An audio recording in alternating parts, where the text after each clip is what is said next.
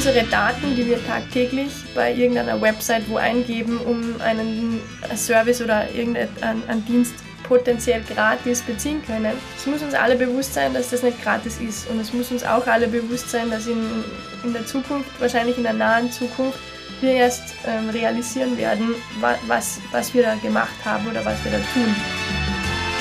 Daten werden zu einer digitalen Währung und sie werden unser gesellschaftliches System maßgeblich beeinflussen und verändern. Herzlich willkommen zum Podcast Digital Sense Maker. Heute geht es um Ökosysteme, Datenökosysteme.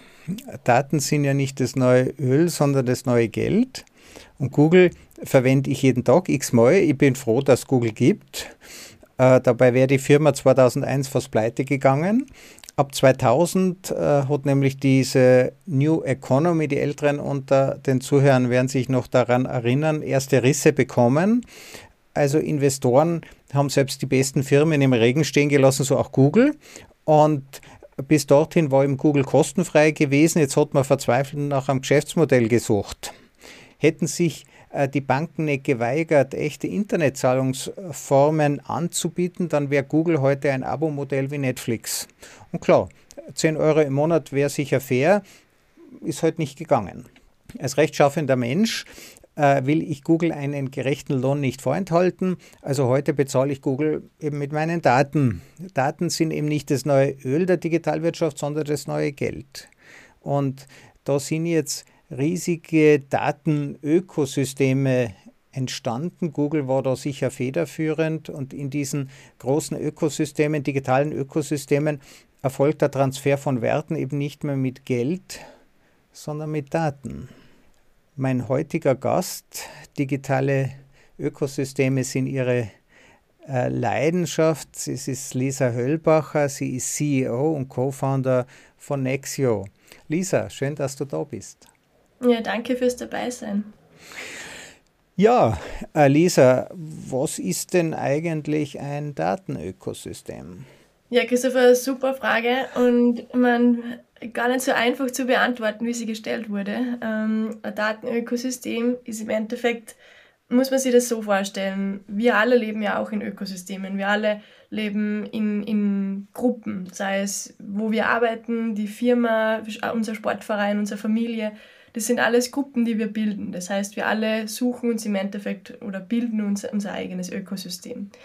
Und das Gleiche kann man sich jetzt auch vorstellen mit Daten. Unsere ganzen Daten, die liegen irgendwo auf einem Server, auf einem ähm, auf einem Speicherungsmedium und die würden sich ja auch gerne mit anderen Daten austauschen, beziehungsweise hier im Endeffekt Mehrwert generieren. Und in, in der Datenwelt funktioniert das nun so, dass sich Daten mit anderen Daten verbinden bzw. verschneiden lassen und da einfach ein Mehrwert entsteht. Und jetzt hört aber ein Datenökosystem nicht darauf, dass man sagt, okay, wir bringen zwei unterschiedliche Datensätze zusammen, sondern ähm, wir Ökosystem, wie der Name schon sagt, sind da einfach mehrere unterschiedliche ähm, Rollen oder unterschiedliche ähm, Player involviert. Das ist einerseits natürlich die Datenbereitsteller, andererseits ist es jemand, der dann diesen Service ähm, vornimmt, diese Daten zu verschneiden, zu verbinden, zu analysieren. Es ist jemand, der vielleicht ähm, die Identitäten dieser beiden ähm, Rollen prüft und vergibt sozusagen. Und da kann man sich darüber hinaus noch viele mehr, ähm, noch ganz viele mehr Rollen vorstellen. Das heißt, ein Datenökosystem ist wirklich etwas, das über diesen reinen Datenaustausch hinweggeht. Das heißt, da ist, sind Services und Produkte im Endeffekt involviert.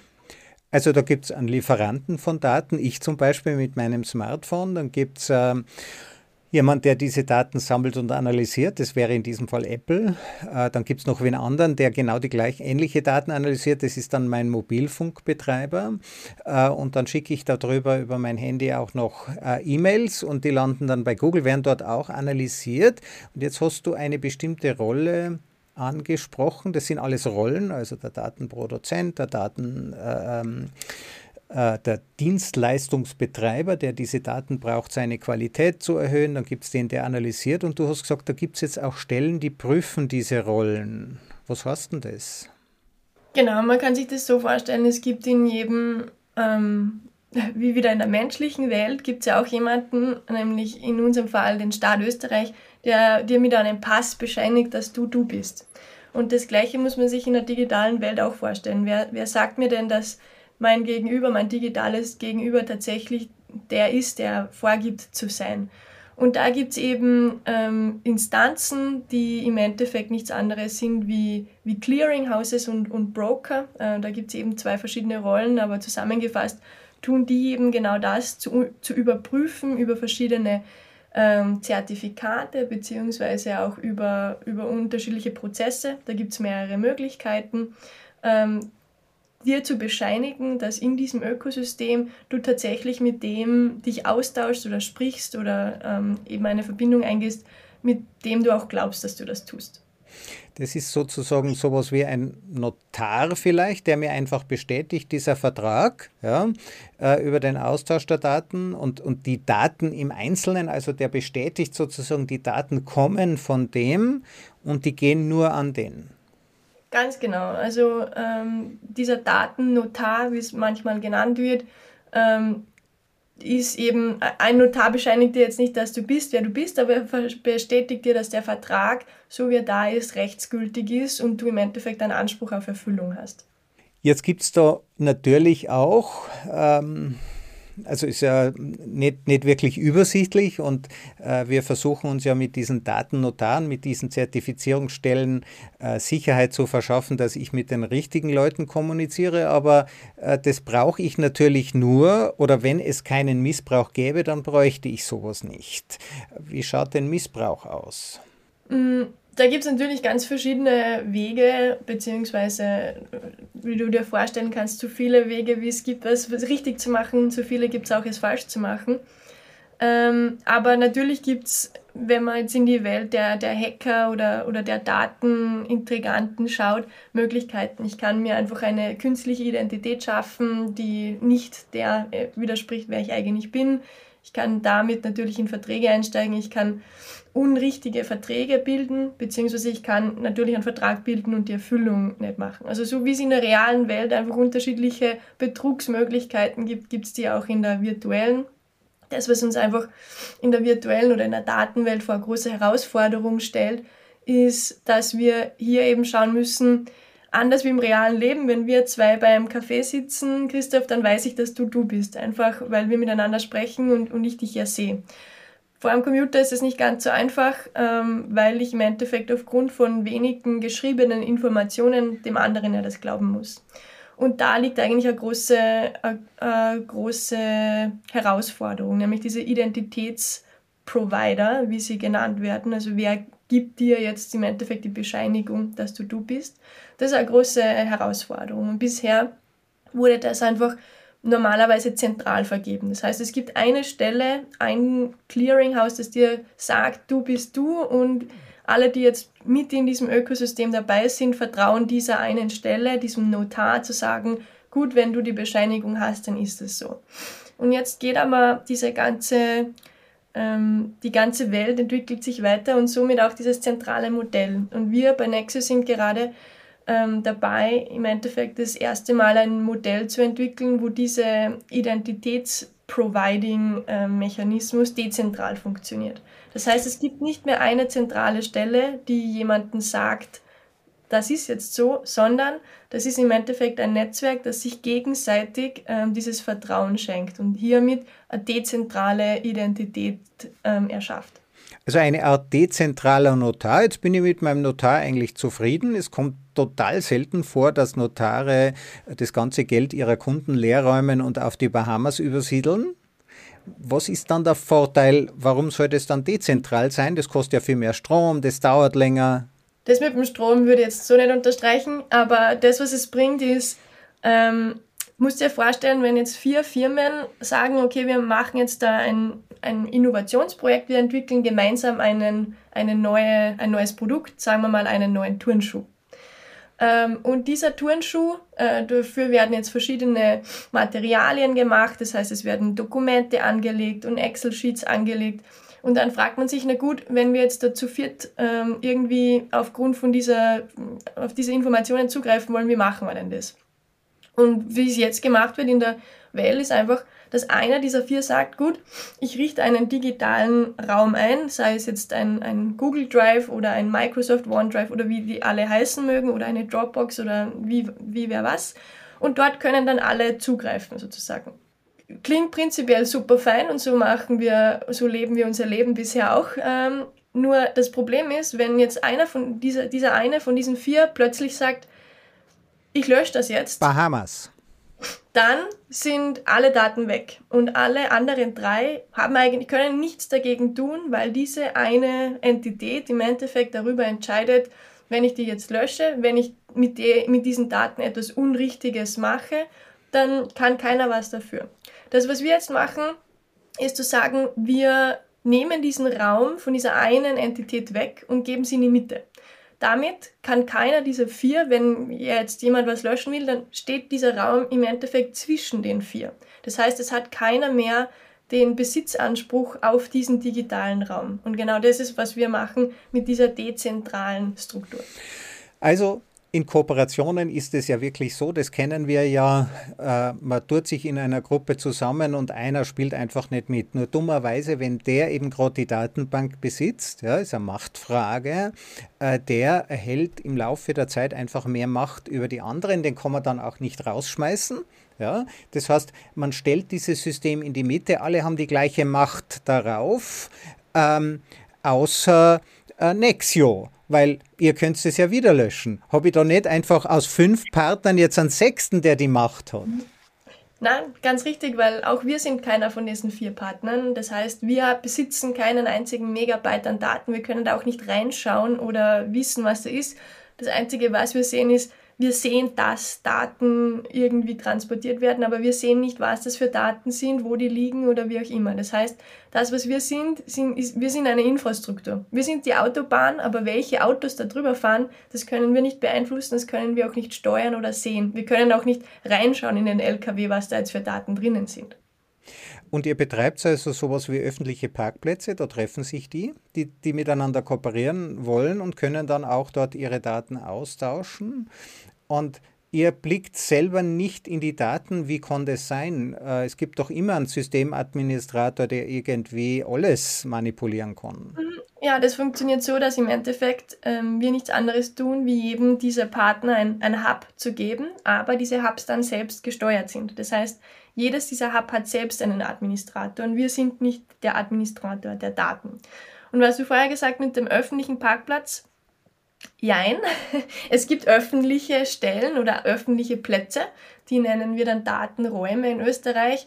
Ähm, das ist so etwas wie eine offene Community. Da kann man sagen, es gibt jetzt eine, eine Community zum Thema ähm, Mobilität und jeder, der möchte sozusagen, kann, kann dort mitmachen. Der kann dann sehen, welche anderen Firmen sind denn ähm, in, diesem, in diesem Datenraum, können die anderen sehen und auch die, ähm, die Metadaten dieser anderen sehen. Das heißt, hier geht es wirklich einmal um, wir lernen uns kennen, wir vernetzen uns, wir können in Kontakt miteinander treten. Das ist die öffentliche Variante. Und darüber hinaus, im nächsten Schritt, gibt es dann einfach so etwas wie die privaten. Das heißt, das sind dann geschlossene. Dort ist es dann nicht mehr ganz so einfach, da kann dann nicht mehr jeder mitmachen, sondern nur mehr ausgewählte Gruppe äh, beziehungsweise jemand, wo man sagt, okay, da gibt es in irgendeiner Weise eine Eintrittsbarriere, sei es eine Entscheidung oder eine Qualifikation, die dafür notwendig ist. Und dort gibt es dann einen Schritt weiter, da sind einerseits die Metadaten vorhanden, aber dort ist dann auch eben ein Datenaustausch möglich. Okay, also ich bin Mitglied von den Rotariern und immer wenn wir ein neues Mitglied aufnehmen, dann bekommen alle einen sogenannten blauen Brief und jeder hat das Recht, einen Einspruch äh, zu haben. Wie, wie muss ich mir das bei euch vorstellen? Also wenn jemand sagt, ich würde jetzt auch gerne Mitglied in diesem Datenraum werden, in dem mhm. Geheimen. Ähm, genau, also ein Datenraum, das bezeichnen wir jetzt einmal aus diesem öffentlichen, ähm, diesen, diesen öffentlichen okay. Bereich und wenn wir dann in diesen privaten wechseln, dann bezeichnen wir das jetzt zumindest hier in Österreich mal als Datenkreis. Wenn wir in der internationalen Gaia-X-Sprache sprechen, dann wird das Gesamtkonzept als Data Space ähm, im, im Gaia-X-Jargon verwendet. Aber das nur am Rande, damit es da keine Terminologie-Verwirrungen gibt. Sag uns ganz kurz, was ist Gaia-X? Genau, vielleicht ein ganz wichtiges Thema. Gaia X ist im Endeffekt die europäische Initiative dazu. Das heißt, nicht nur wir hier im wunderschönen Österreich machen uns über diese ähm, Themen Gedanken, sondern auch die gesamte europäische Community macht es. Und Gaia X ist eben ein Projekt, das stark von der EU getrieben wird, um zu sagen, wie wollen wir als Europa unsere digitale Entität und unser Datenmanagement eben zukünftig machen. Und hier gibt es eben die Entwicklung, wegzugehen von einem monolithischen Ansatz, wie wir ihn bisher kennen, von, von großen Internet, von, großen, von den Big Playern wie Facebook, Google und so weiter. Das heißt, wegzugehen von einem zentralen Datenspeicher eben hin zu einem sehr dezentralen, souveränen System, wo im Endeffekt jeder souverän, das heißt unter Beibehaltung der Rechte auf seine Daten in so einem System mitmachen kann. Wenn ich jetzt möchte, meine Daten dort wieder rausziehen möchte, ja, du sagst, ich bin souverän über meine da also Datensouveränität, jetzt möchte ich äh, mich verabschieden von so einem Kreis. Mhm. Du kannst einfach austreten und damit erlischt jegliche Möglichkeit von anderen auf deine Daten zuzugreifen. Okay, das heißt, ich, wenn ich Mitglied werde, also das gibt einen Mitgliedwerdungsprozess, der wird wahrscheinlich für jeden Kreis anders ausschauen. Manchmal müssen alle zustimmen, manchmal gibt es bestimmte Regeln, die man erfüllen muss, dann geht man da mit seinen Daten hinein. Aber in dem Moment, wo man rausgeht, haben die anderen auch keine Kopien meiner Daten mehr. Genau, äh, das ist eben das ganz Wichtige und das Einzigartige an der Lösung. Wir replizieren keine Daten. Das heißt, wir, anders wie zum Beispiel Vielleicht kennt der ein oder andere das System von Dropbox. Was dort gemacht wird, ist nichts anderes wie eine Replikation meiner Daten. Ich gebe ein Dokument hin, die replizieren das und das kann man dann weitergeben. Das tun wir eben nicht. Wir fertigen keine Replikationen an, sondern wir geben der anderen, und also wenn du das möchtest, dann ermöglichen wir es technisch, dass eine andere Partei auf deine Daten Zugriff bekommt. Jetzt Dropbox macht ja eine Sicherungskopie von der Sicherungskopie von der Sicherungskopie.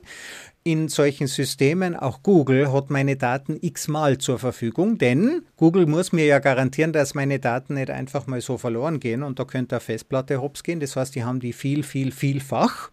Es ist es gar nicht so leicht, Daten zu löschen.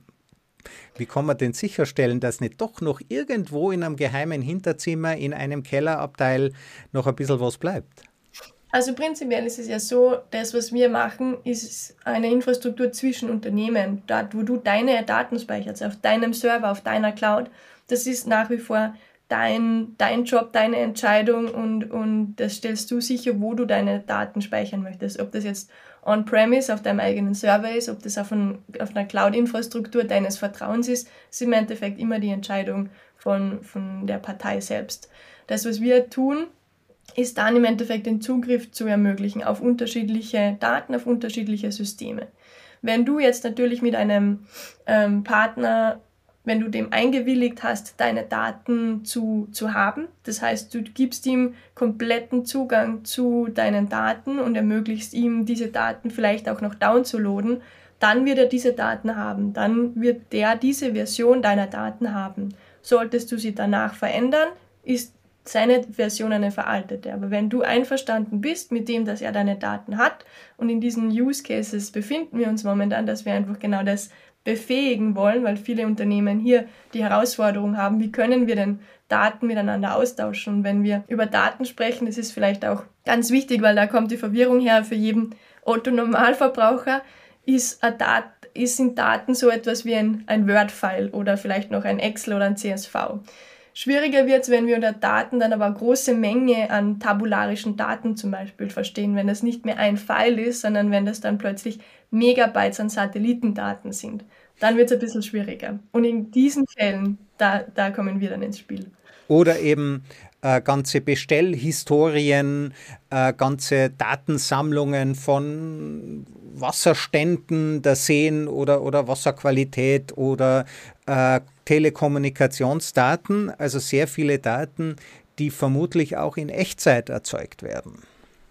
Genau, ähm, da ist eben diese Echtzeitdaten, die stellen viele äh, Datenproduzenten vor große Herausforderungen, weil man sich vorstellen kann, innerhalb von fünf Minuten sind die Daten im Endeffekt wieder veraltet. Also sie werden sehr schnell zu historischen Daten und da gilt es einfach, ein System zu finden, das mir in Echtzeit den, den Abgriff oder den Zugriff dieser Daten erlaubt. Wenn ich denn diese analysieren möchte oder in Echtzeitmodelle integrieren möchte, dann braucht es hier einen Mechanismus.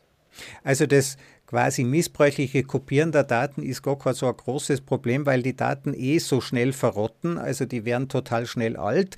Es ist eher die Kunst, auf die echten Daten in Echtzeit zuzugreifen, wie bei einem Wasserhahn, den drehe ich auf und den drehe ich zu. So kann man sich das ungefähr vorstellen, ja. Mhm. Jetzt, wenn du sagst, es geht auch um große Datenmengen, ja, ähm, wie wird denn das überhaupt sichergestellt, dass da nicht einmal was abreißt? Ja, also es könnten ja, sagen wir, wir haben Verkehrsinformationen, ja, Staumeldungen, all diese Dinge, das, das kann ja auch schon einmal gefährlich sein, wenn ich diese Daten einmal nicht mehr zur Verfügung habe. Mhm, mhm. Also prinzipiell sind wir natürlich drauf und dran, die, unsere Technologie auch weiterzuentwickeln. Und das ist eine der Fragen, die uns äh, maßgeblich beschäftigt. Wir sind ja jetzt noch, wir stehen am Anfang unserer Technologie, wir sind einfach drauf gekommen, was braucht es da und, und welche technologischen Ansätze sind da notwendig. Die Security-Frage ist eine, die wir ganz, ganz früh und ganz am Anfang in unserer Technologie natürlich ähm, eingebettet haben und die werden wir weiter ausbauen. Prinzipiell haben wir hier ja eine äh, Situation, wo wir jetzt mit, mit, mit ausgewählten Partnern mal Use Case basiert solche Szenarien abbilden. Und da geht es im Endeffekt darum zu sagen, natürlich hat diese Sicherheit eine große, äh, einen großen Stellenwert. Jetzt sind wir aber noch nicht in dem Bereich, wo wir wirklich ganz große ähm, kritische Infrastrukturdaten befähigen müssen. Prinzipiell wird es aber so funktionieren, dass man sich vorstellen kann, das wird ein, ein, ein sicherer Tunnel sein. Also das ist im Endeffekt jede Datenübertragung von zwei Unternehmen befindet sich in einem Tunnel, der mit einem Schlüssel ähm, versehen wird. Und dieser Schlüssel entsperrt sozusagen diesen Tunnel und macht es möglich, dass hier diese Datenleitung abgegriffen wird. Und dieser Schlüssel, der ist natürlich hier unter einem sehr, sehr großen Sicherheitsaufwand ähm, so manifestiert, dass der sehr, sehr, sehr sicher ist. Also man kann sich ja sowas, wenn wir jetzt wirklich bei der Wasserhahn-Metapher bleiben, ich verwende die Farbe, um die Information zu kodieren, aber ich brauche halt eine bestimmte Grundfarbmischung. Sagen wir mal, ich, ich färbe das blau ein und, und verwende auf der anderen Seite dann wieder die inverse Farbe, um dann zur ursprünglichen Farbe wieder zurückzukommen. Das heißt, wenn man in den Tunnel reinbohrt, das Wasser, das rauskommt, enthält im Moment, ja, dieser Informationsfluss ist für mich nur gibberisch, äh, kann ich nicht lesen. Auch ihr könnt es nicht lesen, ihr stellt es nur sicher dass der Ausgangspunkt der richtige ist und der Empfänger der richtige ist. Ganz genau. Und jetzt so ein Infrastruktursystem stelle ich mir eben vor, wie unzählige Wasserrohrleitungen von da nach dort. Äh, ein normales Unternehmen kann ja dieses eine Problem, ich sage, ich tausche halt mal Daten, ich bekomme die Wetterdaten von der ZAMK für meine Website des Alpenvereins, um diese, äh, das kann ich ja noch lösen. Ja? Der Mehrwert entsteht vermutlich aus dem Netzwerk all dieser Dinge. Ganz genau, Christoph. Das kannst du dir so vorstellen, ähm, wenn sich jetzt da, wenn wir zwei was austauschen wollen, dann würde man das so machen, wir würden uns hinsetzen, wir würden mal darüber sprechen, was haben wir denn prinzipiell und dann können wir uns annähern und sagen, ah, das ist vielleicht spannend und zeigen wir mal das. Jetzt stell dir vor, wir machen das nicht zu zweit, sondern zu zehnt. Das stellt uns schon mal vor eine große Herausforderung, weil wenn du mit zehn Leuten erstmal darüber reden musst, was sie denn alles haben und 90 Prozent davon wahrscheinlich für die eh nicht relevant sind. Du willst eigentlich eh nur, du willst ja mal nur sehen und wissen, was die anderen haben. Umso größer diese Gruppe wird, ähm, umso schwieriger wird es aber da mit jedem im, im, im Austausch zu sein. Und jetzt zehn, kann man sich das so. Zehn ja. ist ja schon eine sehr spannende Zahl. Äh, bist du verheiratet? Nein. Also dann ist es sicher ein guter Tipp, um zehn Gäste um einen Hochzeitstisch anzuordnen. Ja, wer mit wem gegenüber und aneinander sitzt, das sind umgerechnet 1,2 Millionen Möglichkeiten. So komplex ist es schon, aus einer Kombination von zehn Datenquellen zum Beispiel die richtige, äh, die, die richtige Verschaltung herauszubringen.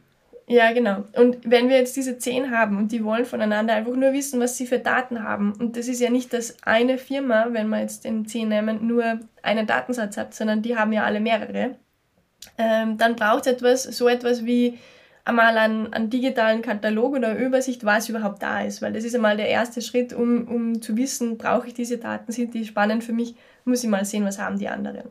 Und das ist genau dieses Netzwerk, das wir machen. Im Endeffekt in einem digitalen Raum wird es ermöglicht, in diesem öffentlichen digitalen Raum wird es ermöglicht, sich gegenseitig einmal zu zeigen, was habe ich für Daten. Und da stelle ich nicht meine Daten rein.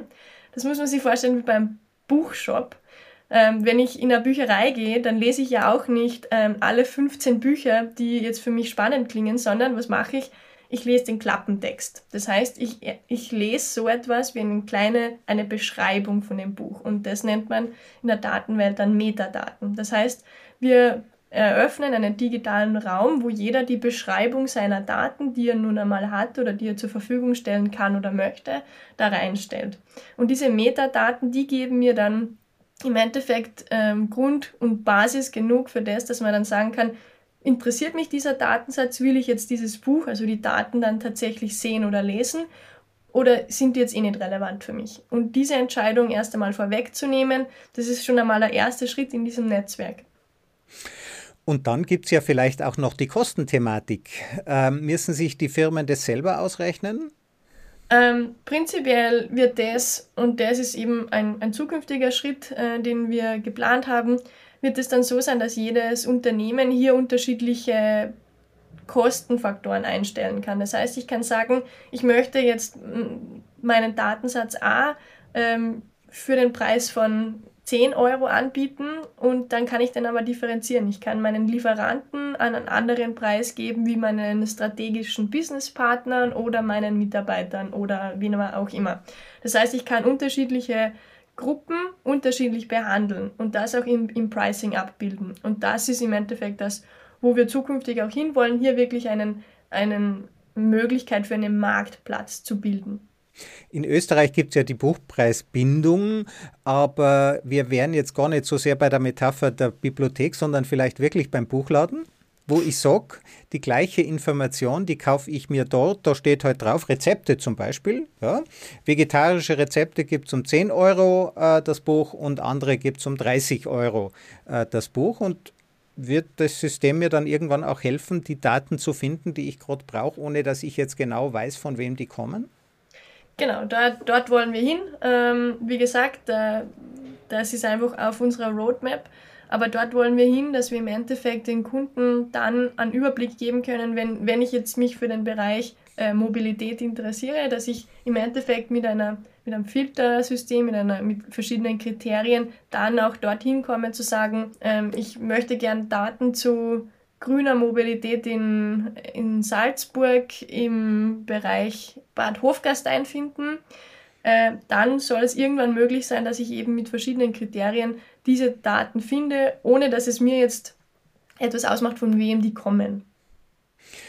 Jetzt haben wir darüber gesprochen, wie kann man sicherstellen, dass A auch wirklich mit B redet und nicht C sich da rein, also der Neffentrick, der klassische Neffentrick, ja, dass ich sage, ja, Oma, ich bin doch dein, äh, dein Neffe, gib mir 10.000 Euro und die Oma rückt es dann raus, eben, dass die Identität gewahrt bleibt, dass auch die äh, Integrität der Daten gewahrt bleibt. Das heißt, die werden übertragen und zwar in gesicherter Art und Weise, vermutlich verschlüsselt. Und dann gibt es eben diese Komplexität von vielen Kommunikationspartnern, die vielleicht auch wechseln. Ja, ich will ja auch mal mich zurückziehen und dann habe ich eben zumindest in diesem äh, System die Möglichkeit, dass meine Daten dann auch niemand mehr zur Verfügung hat.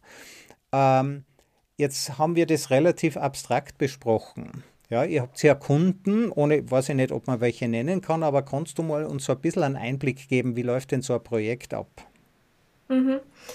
Ähm, ja, ich kann zum Beispiel eins, eins meiner Lieblingsprojekte, über das ich gern spreche, ist das mit der ZAMG. Also man kennt die mittlerweile aus den, äh, das ist die Zentralmeteorologische Anstalt in Wien, das heißt, die machen Wetterberechnungen.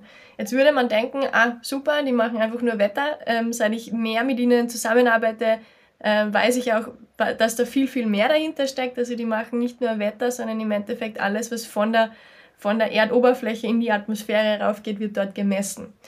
Ähm, super spannend, weil man sich vorstellen kann, wenn man sich überlegt, was, was ist Wetter, dann ist das nichts anderes wie Daten. Und daher noch interessanter für uns, weil im Endeffekt eine Wettergeschichte äh, nichts anderes ist als verschiedene Datenanalysen.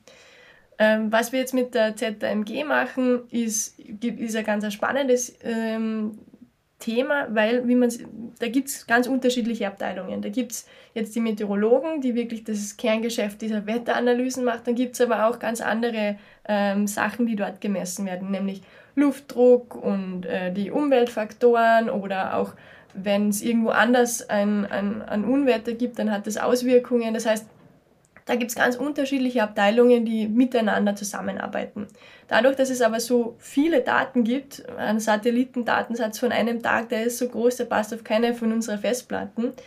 Ähm, wenn man jetzt diese Daten gemeinsam nutzen wird, dann stellt, stellt das eine Firma vor Herausforderungen. Und genau da wollen wir im Endeffekt mit einem ähm, sehr spezifischen Metadatenkatalog, also dass man im Endeffekt intern einmal sieht, was haben wir denn für Daten intern, was, auf was können wir zurückgreifen, äh, wenn wir da jetzt neue Produkte zum Beispiel ähm, erstellen wollen, dann ist das der erste Schritt. Und im zweiten Schritt können wir dann solche Kunden dabei begleiten, diese Daten, die sie nun mal haben, beziehungsweise nicht nur die Daten, sondern die Produkte, die sie aus diesen Daten generieren, einfach auch an Dritte weiterzugeben. Das heißt, an potenzielle Kunden von der ZAMG oder auch an die Öffentlichkeit.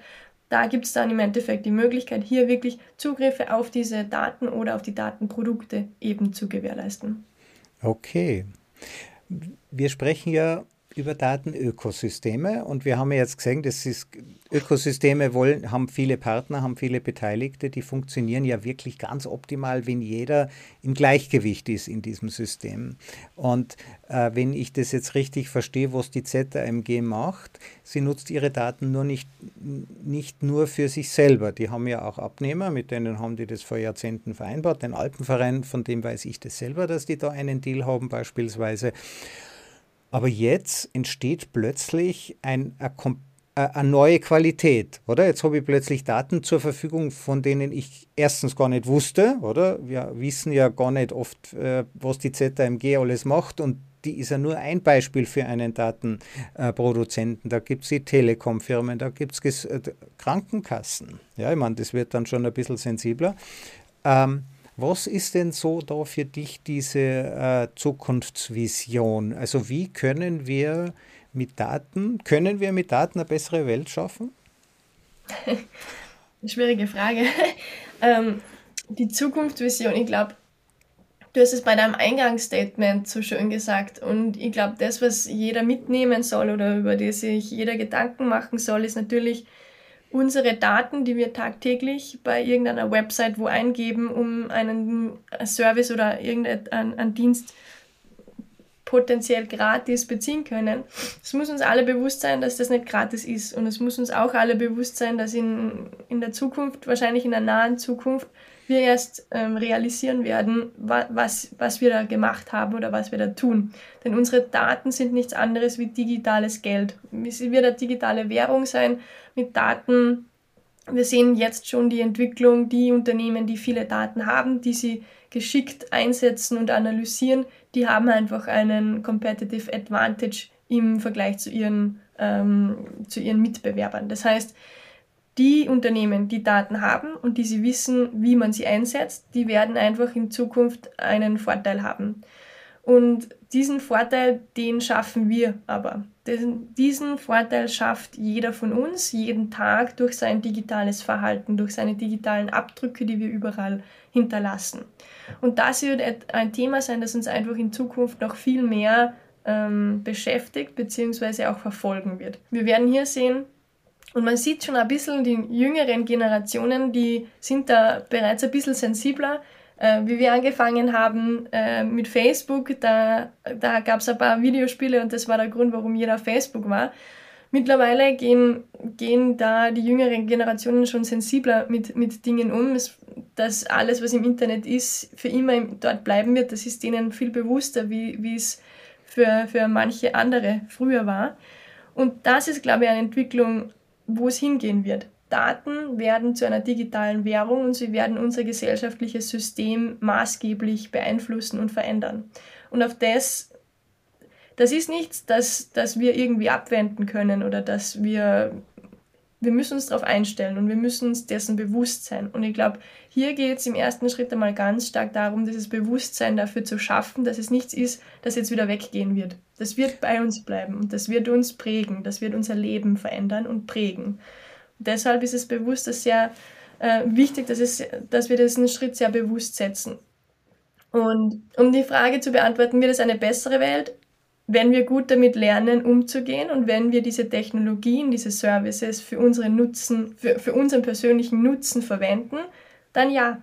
Ja, ich glaube daran, dass all diese Dinge einen sehr positiven Impact haben können. Wir sehen es mit Beispielen von ähm, Datenspenden zum Beispiel, wo ich mich aktiv dazu entscheiden kann, meine Daten für ein Projekt zur Verfügung zu stellen, sei es in der medizinischen Forschung oder ähm, in, in anderen Dingen. Das heißt, ich kann irgendwann darüber entscheiden, ja, ich möchte, dass ein Projekt, eine Institution oder ein Forschungshaus meine Daten verwendet, um hier einen gewissen Bereich oder Projekt weiterzutreiben. Also so wie man äh, seinen Körper für die äh, Obduktion, also für die Übungen der, äh, der Medizinstudenten spenden kann, kann man auch seine Daten spenden. Bei uns ist es ja auch freiwillig. Äh, ich war kürzlich in China, kürzlich ist gut, also vor Corona. Ähm, wir haben eine Firma besucht, die hat den Zugang zu 600 Millionen medizinischen Daten. Ähm, die trainieren damit ihre künstliche Intelligenz ist das ein Wettbewerbsvorteil, den wir nicht einholen können? Vermutlich. Ähm, die, die Anzahl der Daten, äh, die die haben, die werden wir einfach aufgrund von politischen Systemen auch, auch nie haben. Man kann sich fragen, ob das gut ist oder nicht, dass eine Institution auf so viel Daten, auf so viel Wissen und Macht sitzt. Das ist eine andere Frage, ist eine politische, die will ich und kann ich ja nicht beantworten. Also es ist einfach auch nicht, das ist was anderes. Rein aus dieser Sicht der Daten gesprochen, ja, natürlich. Diese, jeder, der mehr Daten, der unterschiedliche Daten, es geht ja um die Heterogenität der Daten besitzt und das kommt nun mal mit der Anzahl der Daten auch zusammen, der wird in der Zukunft einen Vorteil haben, weil diese Systeme besser trainiert sind. Ähm, gibt es zwei Punkte. Wenn man sich überlegt, dass alle diese Daten gleich sind, dann haben sie vielleicht keinen Vorteil. Wenn man davon ausgeht, dass die aber einen sehr, sehr großen, eine sehr große Menge haben und die normal verteilt sind, dann ja, kommt auf die Daten drauf an. Immer schwierig zu sagen, wie man ist so im Leben. Es gibt nie eine absolute Antwort, ob, die, ob das jetzt gut oder schlecht ist. Man muss also, sich das anschauen, aber prinzipiell muss man sagen, ja, gibt es vermutlich, ähm, gibt es bestimmt Bereiche, die die Amerikaner, die Chinesen und andere ähm, Weltwirtschaften sehr gut oder vielleicht sogar schon besser abdecken wie wir. Also was medizinische Daten betrifft, in diesem Fall sind das äh, chinesische Menschen. Also die Frage ist, ist es auf uns übertragbar? Äh, sind die Daten heterogen? Sie sind enthalten also wenig westliche Daten. Andererseits enthalten sie für, ähm, und da muss man ja sagen, äh, äh Schnupfen oder, oder ähm, sehr verbreitete Krankheiten, da reichen einige tausend Datensätze aus und dann weiß man Bescheid. Die äh, Qualität dieser oder der neue Nutzen aus der Heterogenität äh, bei den seltenen Krankheiten. Ja, wo dann unter diesen 600 Millionen Daten eben vielleicht 1000 Daten einer ganz seltenen Krankheit sind. Und bei uns, bei 1000 Daten spenden, ich spende meine Daten übrigens auch, ähm, als, als äh, rechtschaffener Mensch, als eigenverantwortlicher Mensch trage ich natürlich dazu bei, ähm, aber dann gibt es bei uns vielleicht 1000 Daten und da ist dann vielleicht ein einziger Datensatz von dieser einen speziellen Krankheit dabei, der ist für sich genommen eben dann nutzlos. Naja, man kann sich das ein bisschen so vorstellen.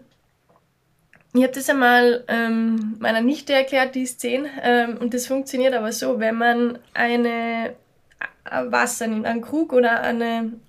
Hm, ich, ich habe ja das so gezeigt, weißt Ich habe so ein Fischglas hingestellt mit Wasser. Und ich habe gesagt, das sind jetzt alles, kannst du dir vorstellen, das sind Daten und die sind alle gleich. Das heißt, da ergibt sich ein Bild, das ist sehr klar, ich kann durchschauen. Wenn ich aber nur einen Tropfen an Tinte rein tue, das heißt einen schwarzen Fleck dort reinbringe, dann verändert sich alles.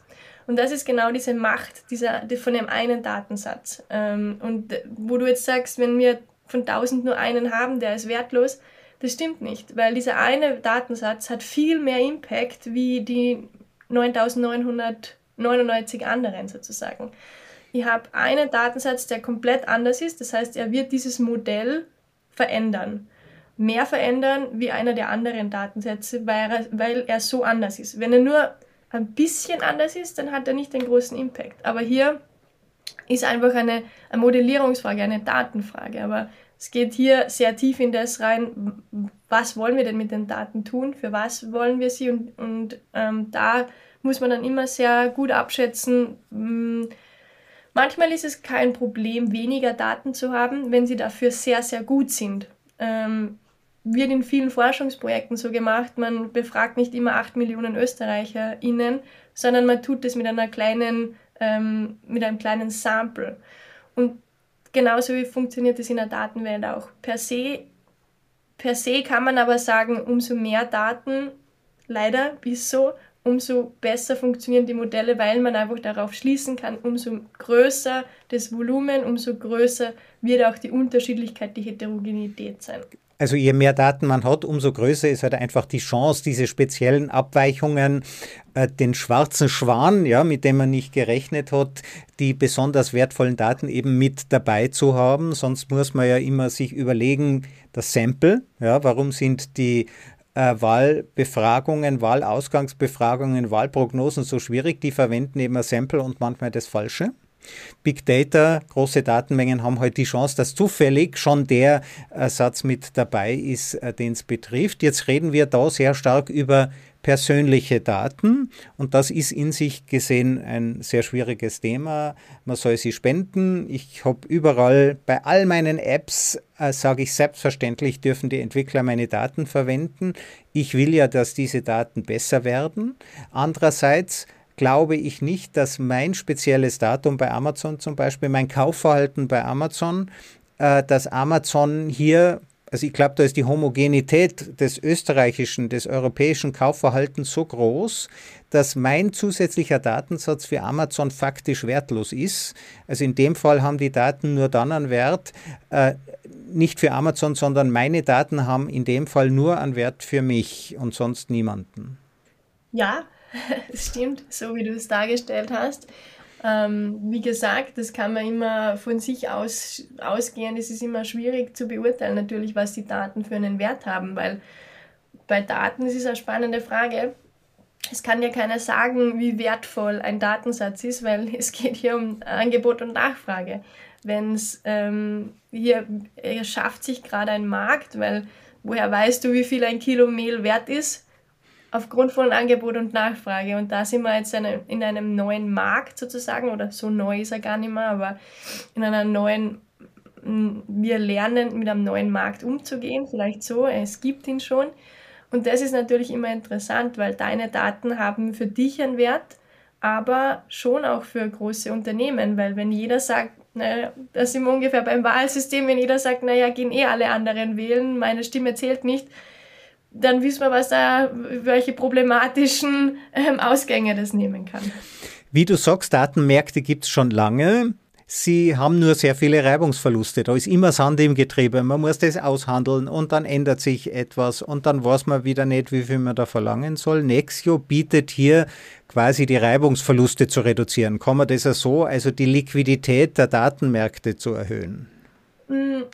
Das würde ich jetzt nicht als unseren Fokus bezeichnen, nein. Äh, das, was wir tun, ist dieser, dieser Marktplatz, den wir dabei potenziell erschaffen, das ist für uns ein, ein Neben, also ich will jetzt nicht sagen, ist nicht so wichtig für uns, aber ist momentan auch nicht unser Hauptfokus, weil für uns viel wichtiger ist, die technologischen Fragestellungen zu stellen und einen Marktplatz zu schaffen, ist technologisch nicht die Herausforderung.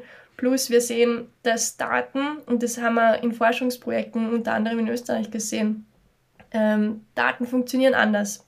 Daten funktionieren nicht so wie ein Supermarktregal, weil ich kann nicht Daten reinstellen und dann erwarten, da gibt es ein Angebot und Nachfrage, weil Daten sind was Sensibles und das muss man verstehen. Die, die, du als Firma hast nicht das Interesse, dass jeder deine Daten kaufen kann und damit gibt es schon einmal ganz einen anderen, einen anderen her, anderes Wesen dieser Ware, Weil wenn du jetzt Mehl produzierst, ist es dir wahrscheinlich egal, wer dieses Mehl kaufen wird. Hauptsache es kauft jemand. Wenn du Daten produzierst, dann hast du kein Interesse daran, dass deine Konkurrenz, deine, äh, keine Ahnung, äh, vielleicht andere Unternehmen, gewisse, mit denen du in Wettbewerb stehst, diese Daten haben, weil Daten etwas sehr Sensibles sind. Du hast aber Interesse daran, dass diese Daten an deine Lieferanten, an deine Supply Chain, an deine Kunden vielleicht oder wen auch immer in deinem Ökosystem eben weitergehen. Das heißt, wir haben gelernt aus unterschiedlichen Projekten, dass ein Marktplatz für Daten, und jetzt komme ich gleich zu dem Punkt, warum ich so weit ausgeholt habe, eben anders funktioniert. Er funktioniert dezentral. Es ist kein zentrales Supermarktregal, wo wir Daten reinstellen und jemand andere nimmt sie raus und es ist uns egal, wer das ist, sondern sie funktionieren dezentral. Das heißt, ich will in meinem Ökosystem gesteuert wissen, wer kann, könnte darauf zugreifen und ich kann hier im Endeffekt mich selbst so positionieren, dass ich weiß, wer ähm, hat Zugriff und wem will ich welchen Zugriff geben. Und das ist immer noch eine sehr große Selbstbestimmtheit. Das heißt, hier distanzieren wir uns schon von dem bisher bekannten Marktplatzsystem, sondern hier geht es in einen dezentralen Ökosystem-Approach, der einfach ein neuer ist, wo wir lernen müssen, neu darüber zu denken. Voll interessant. Vielen Dank, Lisa Höllbacher, dass du dabei warst. Ich habe es jetzt auch verstanden. Ähm, digitale Märkte sind eben was anderes. Wir bewegen uns eben jetzt auch in eine neue Welt. Es geht eben nicht nur darum, Daten einfach in Geld zu verwandeln, sondern sich sehr genau zu überlegen, wo sie ankommen ähm, und wo sie den meisten Mehrwert produzieren, ohne meine Wettbewerbsvorteile äh, zu äh, gefährden. Vielen Dank, Lisa. Vielen Dank fürs Dabeisein.